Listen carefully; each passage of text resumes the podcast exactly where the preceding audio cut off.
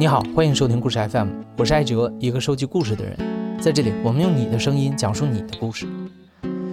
眼看就要开学了，随着这个夏天的结束，二零二三级的高考生们也都会进入到各自的专业学习中，开始他们大学生活。报专业就像是高考留下的最后一道题，但是从高考结束到志愿填报，却只有短短的二十天左右的时间。在这样的情况下，对于不知道如何选择的学生和家长，那些就业率有保障、就业薪资水平更高的专业就成了争相关注的焦点，热门专业也由此而生。而每年报考者的判断，大多数是依赖于前人的经验、当下的就业环境以及对毕业时候的产业发展的预判，所以热门专业的榜单也年年都有不同。每年选到了热门专业的人，往往都是大家眼中更幸运的那群人。好像他们的未来就大概率更加省力、更加平顺。今天的讲述者就是两位在他们报考当年选到了当时热门专业的人，但他们后来的故事却都有着和大多数人预期中不同的走向。我的名字叫七仔，今年三十二岁，目前在深圳一家民营建筑设计院。担任建筑设计师的工作职务。我是二零一零年高考进入大学攻读建筑学这个专业的，满打满算到现在应该有十三年接触建筑学的时间了吧。这整整的十三年是刚好经历了整个建筑行业由盛到衰的一个全过程。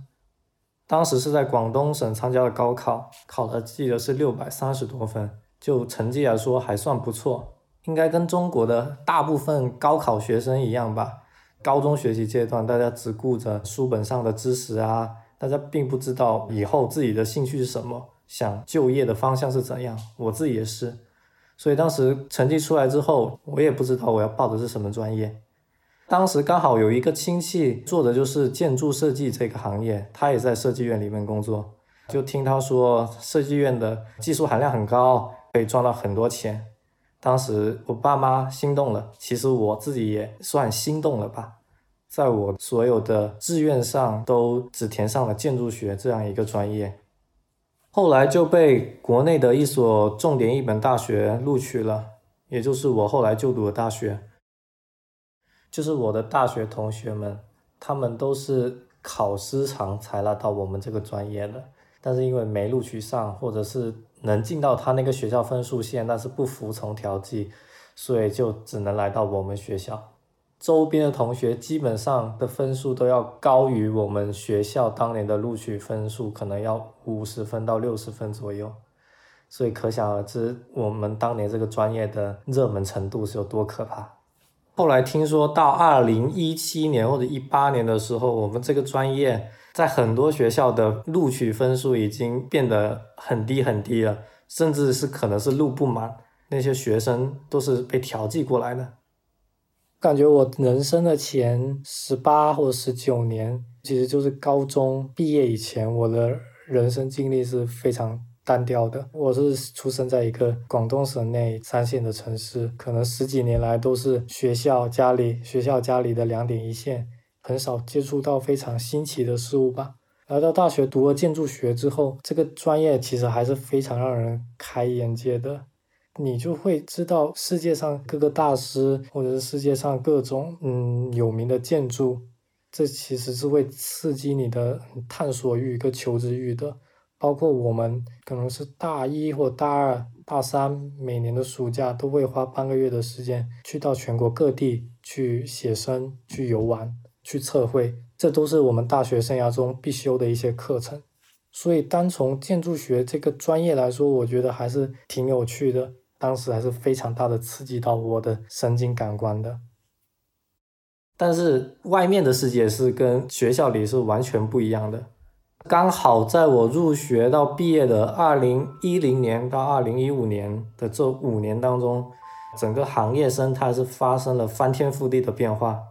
我记得我当时刚入学的时候，呃，很多人都跟我们说啊，你们建筑师以后学出来可是赚大钱的，会有很多人提着一把一把钱，然后去求你们帮他们设计图纸，只要你们肯努力工作，钱肯定是没问题的。但到了二零一四年和二零一五年的时候，整个行业就开始急剧的走下坡路。到最后是什么程度呢？就是我们毕业的那年，二零五一五年的时候，已经是外面的设计院或者是工作室基本都不招应届毕业生。就我身边的很多同学，要不就毕了业直接转了行，要不就家里有产业或者是有后路。部分的同学真的是毕业之后就找不着工作。我毕业后呢，是通过亲戚的一个介绍吧，来到深圳的一个比较大型的一个国有建筑设计院里面去工作了。很多人都会觉得说，啊，你作为一个建筑师，那你是不是可以设计出很好看、很漂亮、很能表达自己想法或者观点的一些建筑物？但其实呢，大家看到的都是建筑师这个行业的这个金字塔顶端的人物所做的一些事情。在我刚工作的前四到五年吧，我做的是建筑设计行业的比较前期的工作，投标啊，去竞赛啊，去赢得项目这些。但往往的话，我们的话语权是非常非常少的，因为基本上这些方案的方向啊，或者是创意啊，基本都是由上头的领导定，大领导定完，中层领导贯彻或者向我们传达。而我们这些底层的员工呢，就是按照领导的想法，把他的想法在图纸上表现出来。你就是个无情的画图机器而已。像我的话，有时候就在电脑前开始敲打，可能一天下来都真的有时候说不到几句话。刚入职的时候，应该有半年多的时间吧，加班加的非常的猛，每天的话就基本上是可能十点或十一点才下班。碰上了要交标啊什么的，甚至通宵都有可能。准点下班一年可能不到两到三次吧。我有段时间经历了加班反而被扣钱的一个情况，因为我们那段时间应该是在做一个项目嘛，连续有一个多月都是在加班，然后每天可能要加班到十点钟开外吧，每天晚上。其实，如果是加班一天两天的话，其实还好，一般我第二天还是能起得来的。但如果是连续一周加班或者连续两周加班的话，你知道人的疲劳是会累积的嘛？所以后来其实是有段时间可能是早上就比较难起得来，可能会迟到个十分钟或者是十五分钟左右，这样导致的结果就是我们加班是没有加班费的嘛，但是呢，你迟到了反而要扣你迟到款。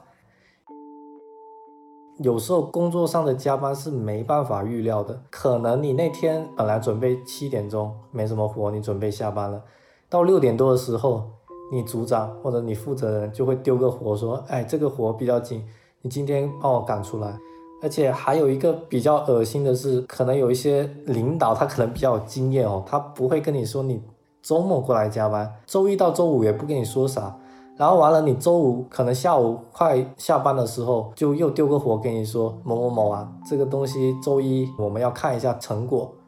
他没明说跟你说要加班，但是他跟你说周一要看成果，那我肯定周末就得加班了呀。所以其实有时候挺无奈的，但是你又不好去跟他说什么。但是呢，我拿到的薪水呢，我记得非常清楚，税前是三千八百元。那税后呢？拿到我手上呢？克扣掉五险一金之后呢？只剩三千三百元。在二零一五年，在深圳三千三百元，真的是租个房子，你什么生活费都没了。完了，第二年春节回去之后就有给我涨薪了，基本上每年有一个小幅度的涨薪吧。完了，到现在的话，如果理论上薪资给我发全的话。达到温饱水平的话，基本应该还是没问题的。但是你要是说大富大贵啊，或者是剩下能省下来的钱啊，这个还是在深圳的话是比较难的。自从建筑设计行业从十年前开始走下坡路之后呢，降薪啊、裁员啊比比皆是，我自己也是遭遇过的。我记得我是工作的第二年还是第三年啊？就只发百分之七十的月薪，年底的话一般是要结算那个年终奖金嘛。当年只是把每个月剩下没发给我们的百分之三十当做年终奖金发给我们，然后我们本应该得到的那份年终奖金呢就没了。因为当时我只有自己一个人嘛，其实还好。但是我很多同事呢，因为是有家庭啊，需要还房贷啊，需要养小孩啊，很多家庭在中间就已经是撑不住了。来年第二年，基本上整个公司走了一大半的人。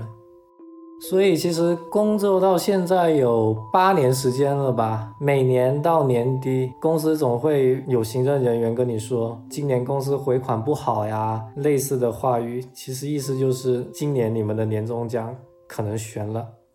在工作头几年，当时会觉得听了觉得说啊，心情很不好。但现在其实已经麻木了，因为每年都听这样的一种话术，其实也蛮无奈的。我们去年部门好像裁了有将近十个人吧，之前整个办公室都是坐满了，到去年年底的时候，就有一半的座位基本上都是空的了。其实那个时候大家都有点人心惶惶的。就是有时候你可以看到 HR 走到一个同事的办公位前面，叫他跟他出去聊一下。这个时候我们都心知肚明，基本上就是回来员工就直接收拾桌子，把电脑里的资料规整一下，或者是把工作交接一下，当天下午就走了。这个场景去年应该是碰到过有两三次，甚至有同事对于赔偿不太满意嘛，然后去申请劳动仲裁了。这都是去年发生的事情，在这种行业的阴影的笼罩下吧，个人是觉得我们处在这个行业圈子里面的人，大家或多或少都是比较负能量的。因为我自己有加一些建筑相关的群啊，然后或者是设计院的交流群之类的，群里面的气氛都是比较压抑，然后大家谈的最多呢，就是你年终发了多少呀？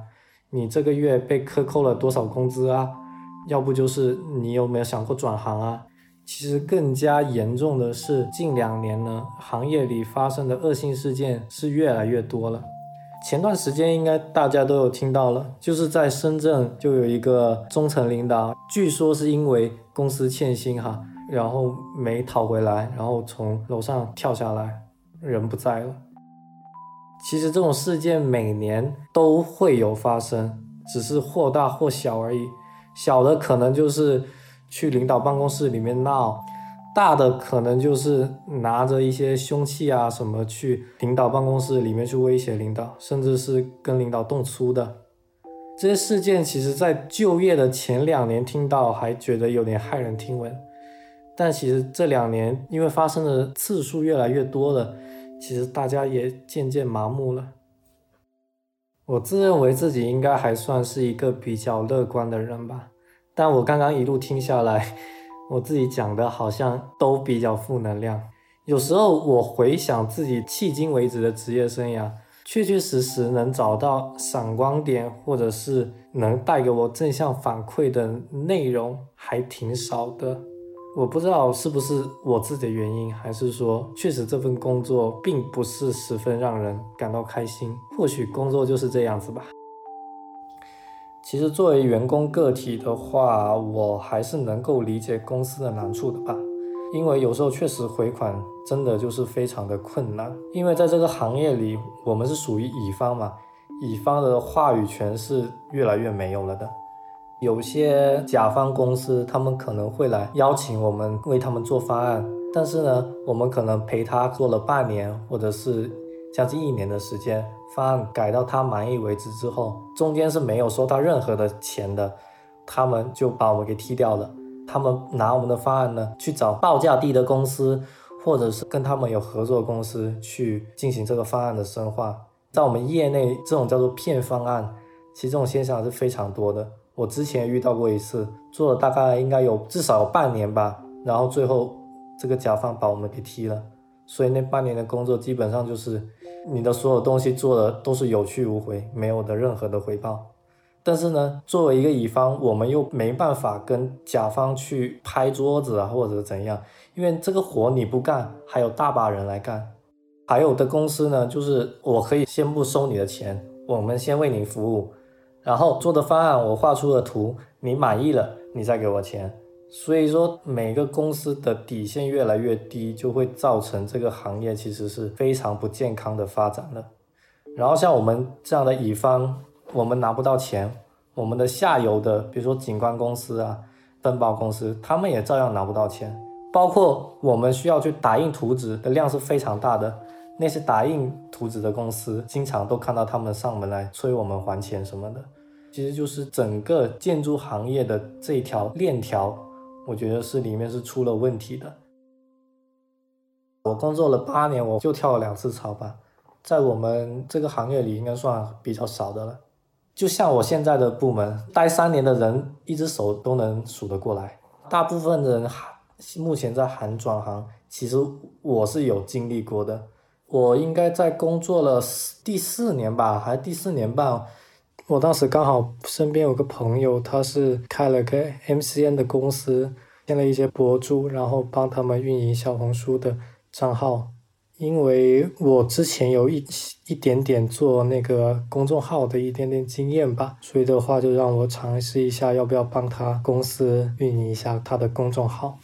因为我平时是蛮喜欢自己捣鼓。穿搭的，所以当时就想，哎，我要不要我自己也做一个号试试看嘛？然后就开始慢慢做，做的应该有两三个月吧，觉得说还算有点起色。当时呢就被另外一个 MCN 公司挑中了，问我说要不要试着尝试也做一下穿搭号的博主之类的。当时其实还是有在建筑行业上班工作的。就那两三个月，那个数据涨得其实还挺快的，应该有涨到十来万吧，在小红书上。然后恰逢一九年底的春节吧，所以当时就想说，哎，要不我这个方向我试一下。所以说年后回去之后就辞职了，都专心的在做自己号，运营自己的内容，产出穿搭领域的一些自己的观点吧。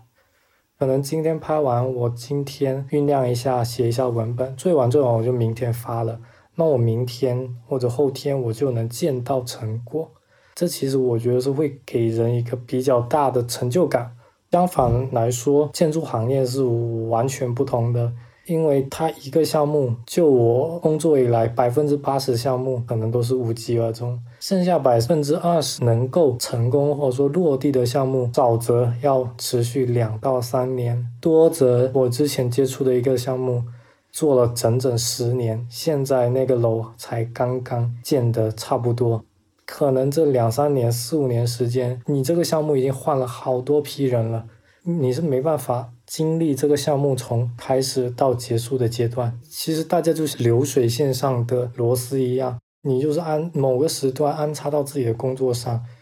工作完了，OK，你可能就被调走了，或者你自己就离开了，你并没有一个全过程的参与的一个完整的体验感吧。这是跟我接触了不同行业之后，我对比下来，建筑行业一个比较大的弊端吧。其实经过了做小红书的穿搭博主，可能前面的一个刺激之后，确实可以给你一个完全不一样的体验，这是可能是精神方面的。但是在金钱或物质方面，包括我，我可能做到十二万、十十三万粉丝量的时候，我就有一个瓶颈，那个时候可能怎么冲都冲不上去了，可能每个月的接到的推广。可能就比较的平庸，数量是比较平庸的，仅能维持你每个月的吃喝住行。所以到后期之后，第三个月或第四个月之后吧，自己就有一点担忧了，觉得说这样下去可能不太行。就是做了五个月嘛，感觉也确实后面也没什么起色了，所以后来就决定说啊，那回还是回到建筑行业领域的工作上来了吧。当时决定回到建筑行业找工作之后，我不知道是当时的就业环境还算可以，还是怎样。我面试的应该有四五家公司吧，基本上比较顺利，而且最后也收到了 offer。其实还挺感谢那五个月的经历的，它其实让我比较清晰的认识到。外面的每个行业，它都有自己的不容易吧。然后他对你的要求，其实并不是说你随随便便就说一句我要去干，我要去转行就能去实现的。我觉得每个人都一样，有一件事情你没去尝试过的话，你心里就会念念不忘，然后念念不忘就会导致你本来在做的事情，你就没办法全身心的投入好。但是像这次我去经外面经历了不一样的体验之后，哎，那我回来之后，我感觉我真的心会定了很多。虽然说这个行业还是那么的不容易吧，前景也一片模糊，但是我觉得，嗯。我还是认定，现在我做的这份工作就是我会一直做的、做下去的工作。我不一定会多喜欢它，但是我在做的工作，我肯定是会认真的去完成它，尽我自己最大努力去完成它。我自己对以后其实没有特别很明确的目标什么的，我可能就觉得说我还是在专业能力上去跟精进自己的这方面的水平吧，这就满意了，就尽量不要让自己太累。有时间去享受自己的生活，呃，我的终极愿望应该就是能早日退休吧。因为我前段时间刚去欧洲那边玩了一圈，有一天我就是在街上走嘛，当时应该大概当地时间下午应该是六点半左右吧，我就经过一个建筑设计公司，他们因为就在一楼嘛，就像那种店铺一样，就是它有个橱窗是可以看进去的，当时应该是下午六点半。我看到里面一个人都没有，我在想哇，原来建筑行业其实他们也是能有这种作息规律的嘛。它不像我们在国内，下午六点半那绝对不可能是人走楼空的，肯定是整个办公室还是热火朝天的。所以我在想，就是让我去扭转这个国内的行业形态的话，这是不太可能的。我目前想法就是我尽量，因为我也结婚了嘛。但是目前我也没打算生小孩，也没有买房的计划，所以说其实后面的压力目前来说应该不会特别大，所以我就想说，我工作这几年我尽量赚到自己满意的一些存款吧，完了早日能 退休，早日能去享受这个世界上更多美好的事情。土木建筑类专业依赖于城市开发建设的阶段。很多行业也和建筑行业一样，曾经趁着时代红利迅速起飞，也会随着窗口期的结束褪下光环。这使得很多踏着专业风口进入大学的学生，等到毕业的时候再看，有些风已经快停了。经历过四年左右的时间差，就算是入学的时候选到了热门专业，也并不是所有人都能糊涂入场，满载而归。但是也有一类专业，因为工具性强、需求量大、就业领域广泛等原因，并不会受具体行业发展的影响，而一直备受追捧，成为传统热门专业。财务管理就是其中一个。我叫阿米高，我现在生活在深圳，我的职业是公益行业、公益机构的负责人。我的专业其实跟我的职业是几乎没有什么关系的。我的专业是全称，现在应该是财务学系财务管理专业。我是二零一二年毕业于大学这个专业。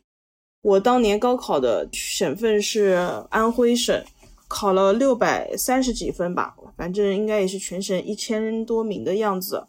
因为我其实当年只是选择了要去 大学读书，因为听说学校很美，条件很好。然后也希望自己考的每一分能够就比较经济实惠，所以就想要去读这个学校，然后选一个比较好的专业，就是自己可以忍受的专业。因为我们在高中期间其实对职业没有任何的了解，我作为一个典型的小镇做题家，其实没有会特别多的预设我以后要做什么，只是说啊，我不想再去忍受什么，把它排除掉，其他的都可以接受就行了。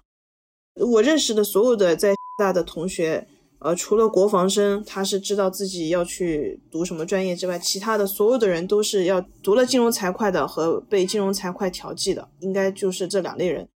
我对这个专业的理解和职业道路没有任何的预设，因为我当时进去的时候，甚至都不叫这个名字，是按照工商管理大类去招生的。上到大一的时候吧，突然有一天学校把我们所有这个系的人集中在一起，说啊，咱们要成立一个财务学系了，就是从工商管理里面分出来，然后所有的同学以后要分成两个部分，第一个就是财务，第二个是人力，第三个是工商，其实就偏营销类。然后分的方式呢也比较离谱，就是抽签。你如果想要读财务的话，你就进入抽签的池子，因为绝大多数读 大学的朋友其实都是冲着一些跟钱有关的专业去的，一般就是财会、金融和财务这种专业，所以绝大多数的人都选择了那我要读财务。其实我也选的就是读财务，然后就被抽签抽进去了，就这么离谱的进的这个专业。然后在进入专业之后，因为我有同学是会计系，有同学是金融系嘛，我们相互看自己的课表的时候，会发现我有一半的课程是跟会计系类似，有一半的课程和金融系是类似的。财务学系的。主要的两个方向就是公司理财的方向和投资的方向，肯定是女孩儿更倾向于选择理财的方向，因为更稳当，她的职业生涯规划也非常的清楚，在公司做一个从快财会人员开始做起。然后男同学可能他们更有更有一些追求一些风险和回报的话，他们可能就倾向于做投资的方向，就是职业生涯可太过于清楚了。我的，因为作为一个小镇青年，其实我们平时跟股票啊、金融啊、经济啊，其实关系都不大。在家里面，连看新闻才看到这种专业类型的新闻，通常也不是特别的关注，也很少去了解相关的一些事情。其实现在一般人打开你新闻去看那些财会、金融类的新闻，一般也是看不懂的，因为门槛过高了。有一些专有名词，比如说什么量化宽松啊，什么什么降低存款准备金率啊，这些根本就不是一般人可以理解的。所以一开始我们。你真的不太理解在说什么，但是老师教你的时候，通常都预设你已经知道是什么了，所以，嗯，就是战胜自己的心理这一关其实挺难的。整天就是跟数字打交道，他需要你特别特别细心。就比方说我们考试考会计的时候，有的时候报表上可能你就差了一分钱，这一分钱你你找不对，就是要对账要平衡嘛。那如果你找不到的话，你就就是这道题你就是没有做对，然后你也不知道在哪里错了。有时候考试精心想，就一分钱，我自己贴给你还不行吗？哎，真不行哈，你还得自己把那个账给找出来。我们培养的时候，就是学校都把你当做一个财务 CFO 的那个角度去培养。我们在做财务报表分析的时候，都是以一亿为，经常是以一亿、千万为单位去做测算。但是事实上，进入工作领域之后，就像我听说，我们有一个学姐，因为公司非常的庞大，她她可能工作多少年都在只处理一个单一的会计科目，然后所以就其实是非常的 boring 的，然后也没有什么专专业可言，然后我们的老师也没有鼓励大家去读研，记得他们的说法就是读研对我们意义不大。应该走上世界，走上这个市场去闯一闯。有一个老师特别的直接，他就是说你在多工作多少年之后，如果你的身家没有达到这么多，就是身家你你的资产没有达到这么多，那就不必不必那个什么。我当时的感觉就是，为什么以我们学校为代表的，就是这种高校里面财会的专业的录取分数线非常的高，但财会所需要的，嗯，智商、智能需要的你付出的努力。其实远远赶不上那些科技，我当时就已经特别怀疑了，就这个世界是真的这样吗？是是对的吗？但是因为当时中国的学生都很喜欢报经管类，导致经管类在各个学校的分数都比较高。但其实去工作的时候发现，真正对学历有非常高要求的金融行业，其实是一个从业呃人数不是特别多、财富高度集中的一个行业。他没有那么多人，那可能你就只能去做一个普通的会计，你又好像也用不上那么多年的这个挣扎。基层的会计是一个中专学历就完全可以 handle 的一个工作。然后我们的考试方式也经常是这样，就像我们的期末考试。大多数的同学可能是平时的表现啊，其实就看出勤和作业嘛，还有卷面的考试成绩。但是我们还有一个重要的评分，就是我们的模拟账户，就是我们每个人去开一个模拟账户，用模拟的钱去参与炒股，有可能是股票，有可能是期货，你的结果就是呃参与了你的评分。但是我们都知道，这个再老练的人都有运气的成分，那你就得接受市场对你的考验。我记得那个时候经常是。哎呀，喝一口牛奶，然后发现账面的变化几十万，然后受不了这个刺激，呃，就就把它关上，然后最后的考试成绩决定听天由命，就这样吧。那个时候我就已经知道，我既不是那种极其严谨的，特别适合做会计，也不是那种极其狼性的，特别适合做金融。那我可能就不是特别适合这个专业。但是让我去改专业的话呢，又很难，因为什么呢？因为所有人都想学这个专业，我好不容易进来了，你又让我出去，我觉得我当时是没有这个。主见没有这个见识的，我比较印象深刻的是，我是我们当年找工作的时候，我感觉也是学院给我们的福利，大厂直接去我们系做对口的，呃，这个招聘，就是在我们班开了一场招聘会，财务管培生的招聘。招聘的时候，让我们所有的人围坐一圈嘛，然后每个人做一个自我介绍。我听前面的人做自我介绍的时候，我自己都觉得非常的乏味，就是就是没有什么东西。然后我那那一天可能心情比较好，刚好看了一本什么一本什么书，那个哦是那个谁黄健翔的，叫什么像男人一样去战斗。然后我当时特别上头的就说，哎。我觉得不应该像男人一样去战斗，我就觉得我的要求就是像人一样去战斗。反正就讲了一大堆，讲的还挺上头的。当时可能有点儿震惊到在座的各位同学了。然后当时面试完的当天晚上，我有一个同学就来敲我的房门，敲我宿舍门，就问：“哎，那个你收到那个复试通知的话，我们明天一起去去复试啊？” 然后我心想：“哎，其实我没有收到复试通知。”我讲啊，然后我们两个人就陷入了迷之尴尬。就是从同学的角度来看，哇，你的表现非常的突出啊，你一定会进入复试。但事实上，财会其实不需要你这么表现突出。所以当时我就已经知道啊，其实财会他追求的那种那种稳重踏实，我没有。后面我其实就没有在财务这个工作上，嗯，有什么继续的追求了。然后因因为我也确定了要去支教嘛，其实我。就是头一年的十一月份就确定我想去教书了，去去云南支教，所以在后面很漫长的时间里，我就没有再去面这些工作了。那个时候我印象很深，我应该是十一月份，很狗血的，就是很常规的操作，就是那一天我吃饱了饭，穿着拖鞋，呃，陪我一个大学同学去听了一场就什么宣讲会。然后那个宣讲会就是那个支教机构办的宣讲会，看完个宣传片里面那个姑娘。哭着说：“我们的孩子初一的时候成绩还差不多，初二的时候他们的就开始分化了。然后画面上你看到的是，呃，孩子逐渐逐渐的走出教室。后来我查了一下，他们能够读完读完高中的可能只有四分之一的孩子。然后我就非常的震惊。那个项目其实是中美合作的项目，那时候跟美国的关系还非常好。这个项目，呃，是刘延东跟希拉里还。”支持的那种项目，然后所以当时说出这番话的那个人，她其实是一个金发碧眼的美国姑娘，一个美国姑娘为中国乡村的孩子在哭，你知道吗？然后我就想，我天呐，这这这我们为什么我们中国的青年人不会为自己国家的孩子去做一点什么呢？正好我也不想当会计，是吧？然后其实后后来我去支教之后，发现，在乡村学校当老师的。呃，老师永远是比在城市当老师的老师的水平差上一大截，这不就是恶性循环的开始吗？你怎么期待他能够突出这个恶性循环呢？虽然我们口口声声说希望他们走出大山，你给他机会了吗？就是有的时候你会很比较愤慨。当然我去了之后也有开心的部分，就像我说，我我原先我说实话，像我们小镇青年是没有听过人类学的，我不知道你有没有听过。我在大学报道的时候。看到一个牌子，就是比如说啊，我工商管理的过来，然后那个是写的是是人类的过来，我是非常震惊的。就是什么叫是人类的过来，朋友们，我去不去啊，朋友们，就是这种感觉。但是我后来才知道啊，那个学科叫人类学，然后它招生规模极小极小，然后也没有人想要主动去念，都是被调剂去的啊，对那个冒犯了。但是我相信本科阶段的人类学的同学应该都是被调剂的。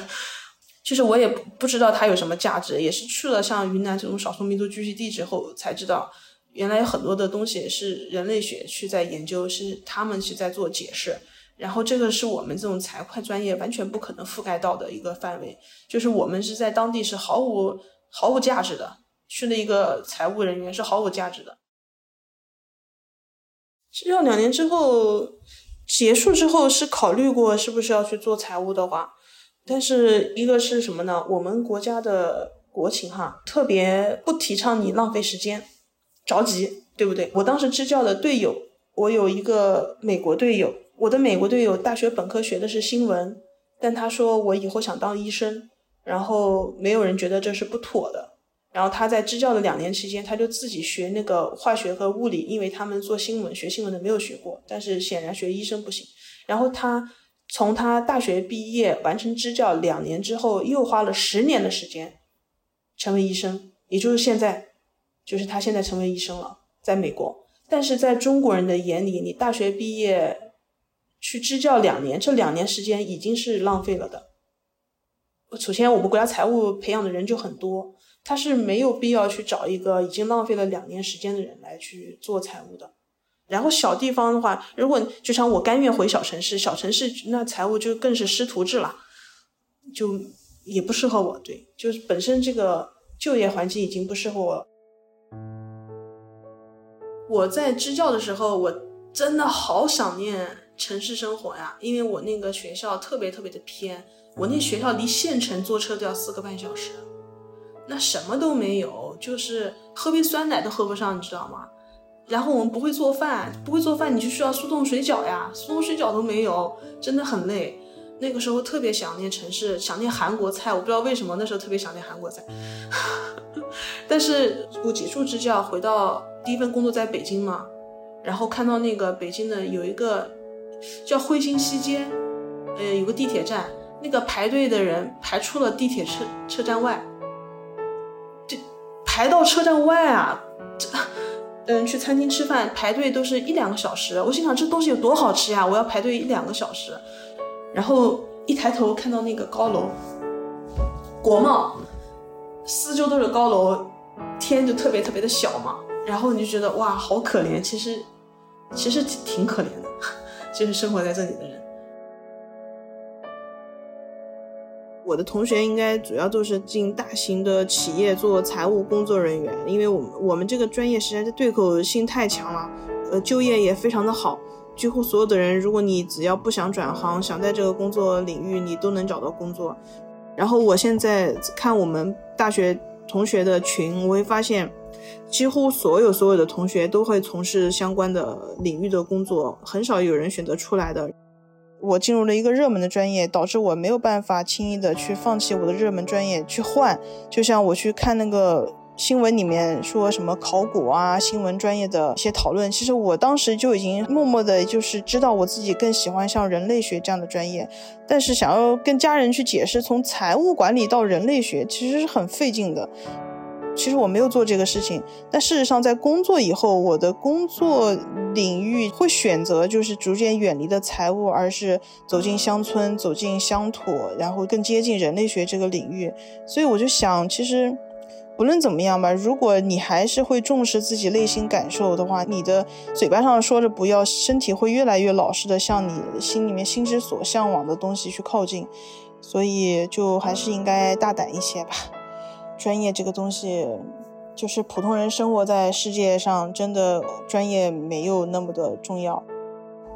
所以财会给我留下的印象，其实绝大部分是帮助我去。理解这个世界吧，因为我们学这个的时候，比方说我们是要学经济学的，宏观啊、微观，学这个经济学，其实它就是一种带我们去认识、思考世界的方式。我觉得第一节课上学到的什么沉没成本、机会成本这样的概念，对我的一生都有影响。就是让我们去看事情的时候，不要沉溺于过去，而是要看未来，要看未来的风险啊，看未来的收益，而不是说我已经投入了什么。为了做这期节目，我们这次一共找到了包含两位讲述者在内的十二位选择了当年热门专业的朋友。他们的专业有动画、土木、新闻、师范、网络与新媒体等等。其中只有四位朋友还在做着和当年报考的热门专业相关的深造或者是工作。虽然这个样本并不一定有足够的代表性啊，但在他们的故事里，大学专业就更像是走出高考考场之后，睁开眼看到的世界的第一个切面。只是后来景色随着脚步变化，选择之后还有选择，而如今在路上说着故事的，也早已不再是当初报考时候的那个握着手里的分数不知道去往哪里的高中生了。马上九月一号是你大学的第一天，如果能跟你说一些话，我想说。我也不会想到我会去做一个非常循规蹈矩的行业，但是我想说，你走过的路就像是所有的点一样，最后还是会连成一条线。我只能对那个时候的自己说：“你很棒，你还是选这个吧。你现在错的太离谱，好在以后会扭转。你想干啥就干啥，你想象不到以后的风景。虽然说这条路……”家里人都不太喜欢，我希望你不要后悔，我希望你永远是不后悔的。我觉得，我觉得他不需要听建议，我觉得不听建议就是最好的建议。如果让我重新选专业，我还是会选现在专业，主要为了遇见我室友，他们实在太搞笑了，每天把我法令纹、鱼尾纹都笑出来了。我不想错过这么精彩的四年。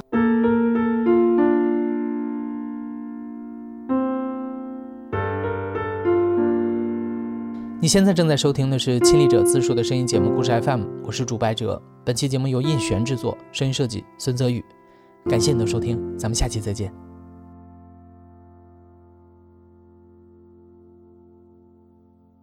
接下来是一则《故事 FM》中元节特别节目的预告，怕鬼的听众请谨慎收听。我要讲述的故事发生在二零一四年的夏天，临近午夜。一个女人在外面低低的哭。七月半，鬼门开。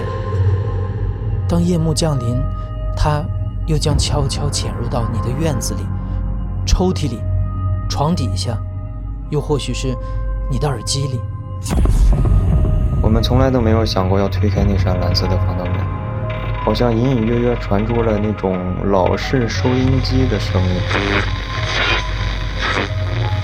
我当时整个人头皮瞬间麻掉了。我说：“难道我的房间有另外一个人进来了？”这个男孩在原地又提高分贝，继续喊道：“里面有鬼！”出租屋、学校、寝室，还有让你最放松的那个家。或许在你熟悉的地方藏着什么陌生的东西。我不敢回头，我只能自己心里面默默祈祷，说我只是太紧张了，我只是太紧张。那天夜里，让你看见的、听见的、感受到的是真的吗？那些让你毛骨悚然、脊背发凉的亲身经历，你可能想要否认，但是你可能永远也无法解释。如果这个事情它不是巧合的话。那到底是什么？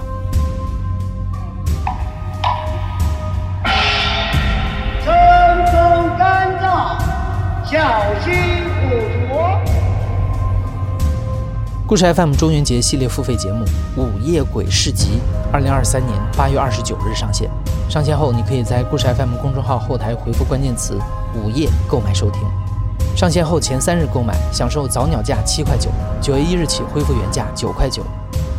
二零二三故事 FM 中元节特辑《午夜鬼市集》，那个东西在我最熟悉的地方出现了，敬请期待。